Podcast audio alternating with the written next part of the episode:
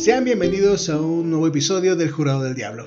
En esta ocasión daré un giro de 180 grados en el formato de este podcast. Buscaré hacer de la historia en turno algo entretenido, divertido y capaz de ser asimilado por todos. Así pues, en esta ocasión les voy a hablar sobre Winston Churchill, el ex primer ministro de Inglaterra que lidió con la Primera y Segunda Guerra Mundial. En la primera fue eh, estratega, fue encargado de de llevar a cabo la estrategia militar y en la Segunda Guerra Mundial eh, fue primer ministro. Yo soy Jonas Eves y damos inicio. Para redactar este guion, utilicé como fondo musical el álbum de Abbey Road de los Beatles de 1969.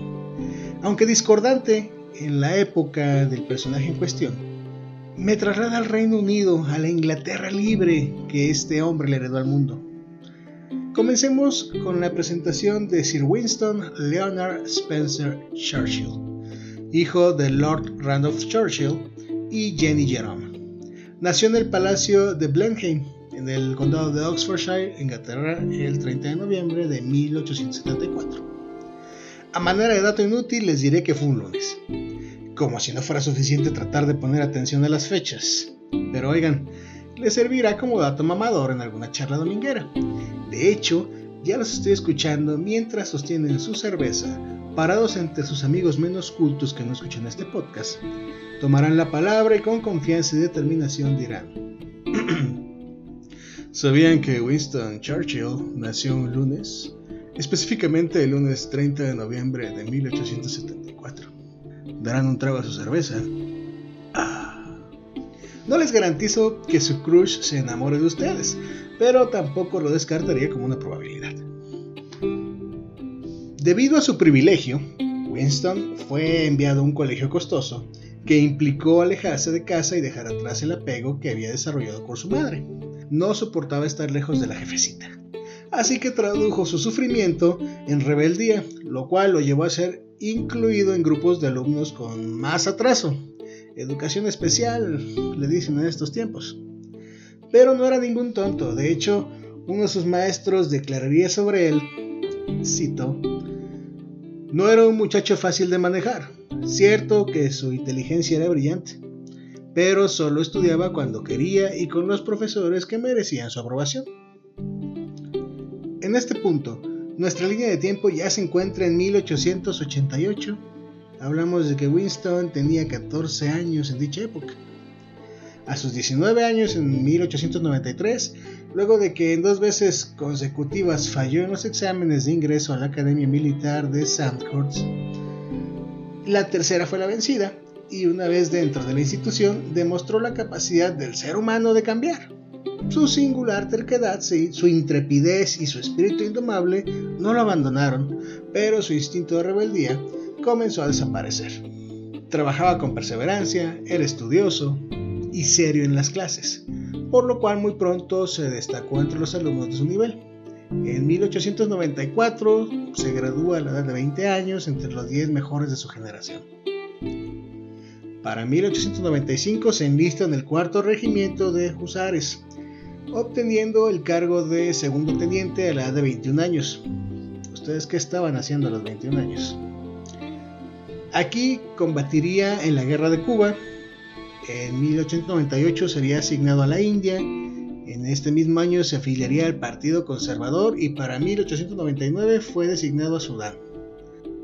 Luego de esta etapa belicosa, aprendió sobre la guerra todo lo que no había encontrado en los libros, especialmente cuestiones prácticas de estrategia que más tarde le servirían para hacer frente a los enemigos de Inglaterra. No obstante, la vida militar no tardó en cansarlo, renunció a ella para dedicarse a la política. Presentándose a las elecciones un año después, al no obtener el acta de diputado por escaso margen, Churchill se trasladó a África del Sur como corresponsal de guerra para el Morning Post. Allí fue hecho prisionero y trasladado a Pretoria, pero consiguió escapar y regresó a Londres convertido en un héroe popular. Por primera vez su nombre saltó a las portadas de los periódicos, pues había recorrido en su vida más de 400 kilómetros soportó vientos despiadados, infernales desiertos, escaló hasta el último maldito cuarto de la maldita torre más alta Oh, fuck, perdón, yo he equivocado. Esperen. Ah, Churchill, ok. En su escape, afrontó un sinfín de peligros con extraordinaria sangre fría. No es de extrañar, pues, que consiguiese un escaño como representante conservador de Oldham en la Cámara de los Comunes para 1900, a sus 26 años, iniciando a esa edad una brillante carrera política. Debido a un desacuerdo con el partido, Churchill se pasó a los liberales en 1904. Para los latinoamericanos y específicamente los mexicanos, quizá no estén familiarizados con esta práctica, pues es cosa que solo pasaba en los 1900. Pero sí, la gente antes se cambiaba de partido e ideología, según correspondiera a sus intereses. Chapulines les decían, antes, antes.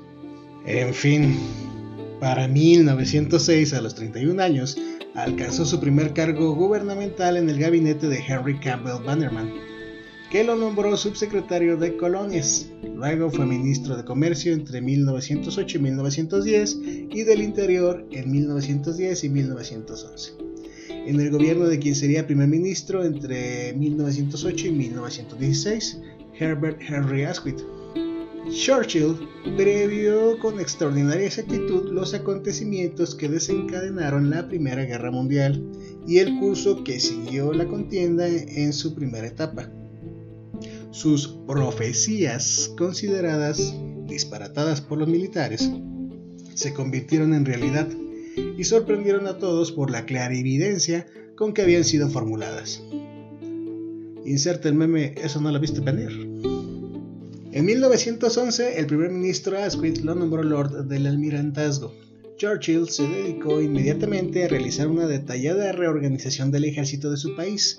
Primero se propuso hacer de la Armada Británica la primera del mundo, cambiando el carbón por el petróleo como combustible de la flota y ordenando la instalación en todas las unidades de cañones de gran calibre. Y por último, decidido a contrarrestar el temible poderío alemán, impulsó la construcción de los primeros acorazados terrestres, consiguiendo que el tanque empezase a ser considerado imprescindible como instrumento bélico. Ante el fracaso de la batalla de los Dardanelos en 1915 se vio obligado a dimitir. Se reincorporó al ejército y luchó en el frente occidental como comandante y teniente coronel. En 1916, en plena guerra, cayó el gobierno de Herbert Henry Asquith, que fue sustituido por David J. George. El nuevo primer ministro llamó de nuevo a Churchill para integrarlo en su gabinete, primero como ministro de armamento en 1917 y luego para la cartera de guerra y aire de 1918. Finalizada la Primera Guerra Mundial, Winston Churchill sufrió las consecuencias de la reacción de la posguerra y durante un tiempo fue relegado a un papel secundario dentro de la escena política, en 1924 se reconcilió con los conservadores y un año después fue puesto al frente del Ministerio de Hacienda en el gobierno de Stanley Baldwin. Era una época de decadencia económica, inquietud, descontento laboral y aparatosas huelgas. Y el conservadurismo obstinado de que hacía gala Churchill no contentó ni siquiera a sus propios colegas. Todo el mundo estaba cansado de él y su popularidad descendió de forma inimaginable años antes. Entre 1929 y 1939, Winston Churchill se apartó voluntariamente de la política y se dedicó principalmente a escribir y a cultivar su afición por la pintura bajo el seudónimo de Charles Morin. En una ocasión, Pablo Picasso opinó con respecto del trabajo de Churchill. Cito, si este hombre fuese pintor de oficio, podría ganarse muy bien la vida. Churchill siguió perteneciendo al Parlamento, pero durante esos años careció prácticamente de influencia. Recobró protagonismo cuando al observar la creciente amenaza que constituía Adolf Hitler, proclamó la necesidad urgente de que Inglaterra se rearmase y emprendió una lucha solitaria contra el fascismo emergente. En reiteradas ocasiones, tanto en la Cámara como en sus artículos periodísticos, denunció vigorosamente el peligro nazi ante una nación que, una vez más, parecía aquejada de una ceguera que podía acabar en tragedia. Tras la firma en 1938 del Acuerdo de Múnich, en el que Gran Bretaña y Francia cedieron ante el poderío alemán, la gente se dio cuenta nuevamente de que Churchill había tenido razón desde el principio. Hubo una docena de ocasiones en las que hubiera sido posible detener a Hitler sin derramamiento de sangre, según afirmarían después los expertos. En cada una de ellas, Churchill abogó ardorosamente por la acción, pero a pesar de la energía desplegada, sus avisos habían sido ignorados por el gobierno. El 1 de septiembre de 1939, el ejército nazi entró con centellante precisión en Polonia. Dos días después, Francia e Inglaterra declararon la guerra a Alemania y por la noche, Churchill fue llamado a desempeñar su antiguo cargo en el almirantazgo por el primer ministro Neville Chamberlain, que hasta entonces había intentado una inútil política de apaciguamiento frente a Alemania todas las unidades de la flota recibieron por radio el mismo mensaje. Winston ha vuelto con nosotros. Los mismos diputados que una semana antes lo combatían con saña lo aclamaron de pie cuando hizo su entrada en el Parlamento, pero aquella era una hora amarga para la historia del reino. La nación estaba mal preparada para la Segunda Guerra Mundial, tanto material como psicológicamente.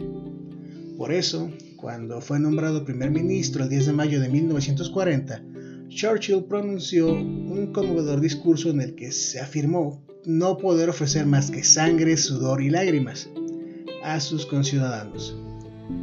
El pueblo británico aceptó el reto y convirtió tan terrible frase en un verdadero lema popular durante cinco años.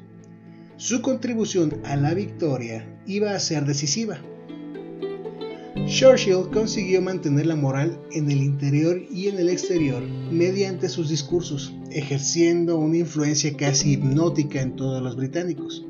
Formó un gobierno de concentración nacional que le aseguró la colaboración de sus adversarios políticos y creó el Ministerio de Defensa para una mejor dirección del esfuerzo bélico. Cuando Francia quedó totalmente sometida al dominio de Hitler, y mientras los Estados Unidos seguían proclamando su inamovible neutralidad, Churchill convocó una reunión de su gabinete y con excelente humor dijo, Bien señores, estamos solos. Por mi parte, encuentro la situación en extremo estimulante. Por supuesto, Churchill hizo todo lo posible para que Estados Unidos y la URSS entrasen en la guerra, lo que consiguió en breve tiempo, mantuvo estrecho contacto con el entonces presidente de Estados Unidos, Franklin D. Roosevelt. En 1941, después del ataque japonés a Pearl Harbor, el cual algunas teorías de la conspiración, nacidas de pruebas hasta cierto punto confiables, sugieren que si bien el ataque no fue provocado, sí fue permitido para que el Congreso de los Estados Unidos aprobara la participación de este país en el conflicto bélico. Consiguiente, los norteamericanos declararon la guerra al Japón e incorporaron su valiosísimo potencial militar al bando aliado. También en 1941, el año decisivo de la contienda, Hitler emprendió la invasión de Rusia, poniendo fin a la neutralidad soviética y empujando a Stalin a una frágil alianza con Inglaterra, que Churchill supo conservar relegando a un segundo plano su visceral anticomunismo y demostrando su pragmatismo. Si pendejo no era. Como primer ministro, le correspondió participar en las cruciales conferencias de Casablanca en 1943, El Cairo, Teherán, Yalta en 1945 y Potsdam también en el 45, en las que se diseñó la estrategia de la guerra y una vez acabado el conflicto, el mapa político mundial que se mantendría vigente hasta 1989. Durante interminables jornadas dirigió las operaciones militares y diplomáticas, trabajando entre 16 y 18 horas diarias, transmitiendo a todos su vigor y contagiándoles su energía y optimismo. Por fin, el día de la victoria aliada, se dirigió de nuevo al Parlamento y al entrar fue objeto de la más tumultuosa ovación que registra la historia de la Asamblea. Los diputados olvidaron todas las formalidades rituales y se subieron a los escaños gritando y sacudiendo periódicos. Churchill permaneció en pie a la cabecera del banco ministerial mientras las lágrimas rodaban por sus mejillas y sus manos se aferraban temblorosas a su sombrero. A pesar de la enorme popularidad alcanzada durante la guerra, dos meses después el voto de los ingleses lo depuso de su cargo. Churchill continuó en el Parlamento y se erigió en jefe de la oposición. En un discurso pronunciado en marzo de 1946, popularizó el término telón de acero y algunos meses después hizo un llamamiento para impulsar la creación de los Estados Unidos de Europa. Tras el triunfo de los conservadores en 1951, volvió a ser primer ministro y dos años después fue galardonado con el Premio Nobel de Literatura por sus memorias sobre la Segunda Guerra Mundial.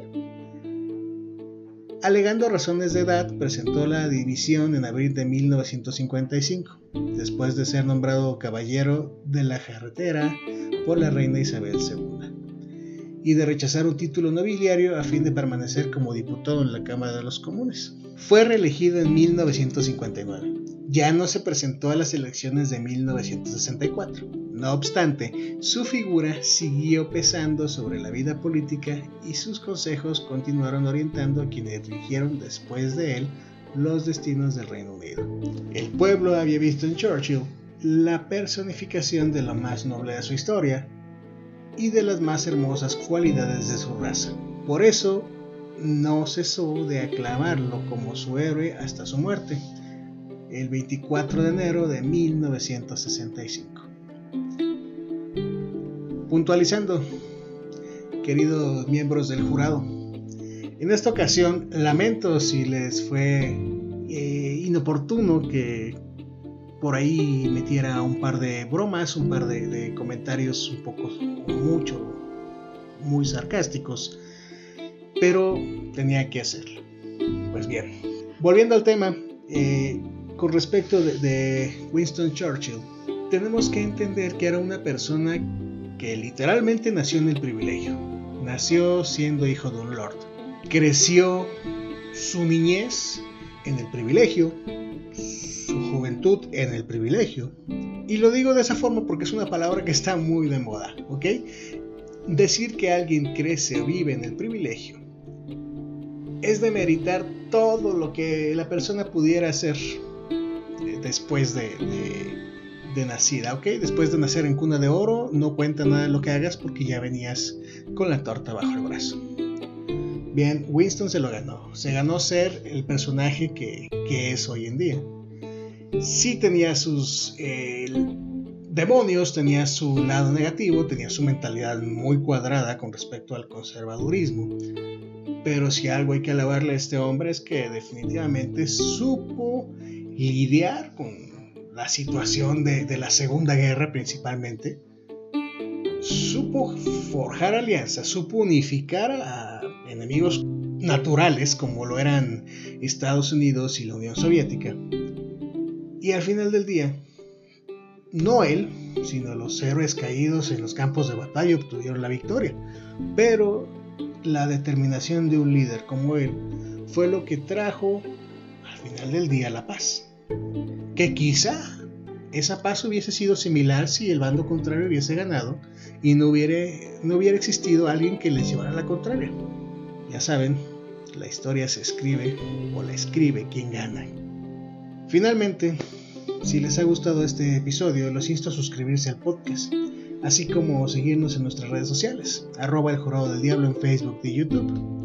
En Instagram pueden encontrarme como soy John. No olviden dejar un like y sus comentarios, sobre todo comentarios en esta ocasión que ha habido un cambio en el formato. Los invito a dudar de todo cuanto les he enseñado. Asegúrense de siempre ver las dos caras de la moneda, vivan plenos, vivan bien. Yo soy Jonas Eves y esto fue El Jurado del Diablo. Hasta la próxima.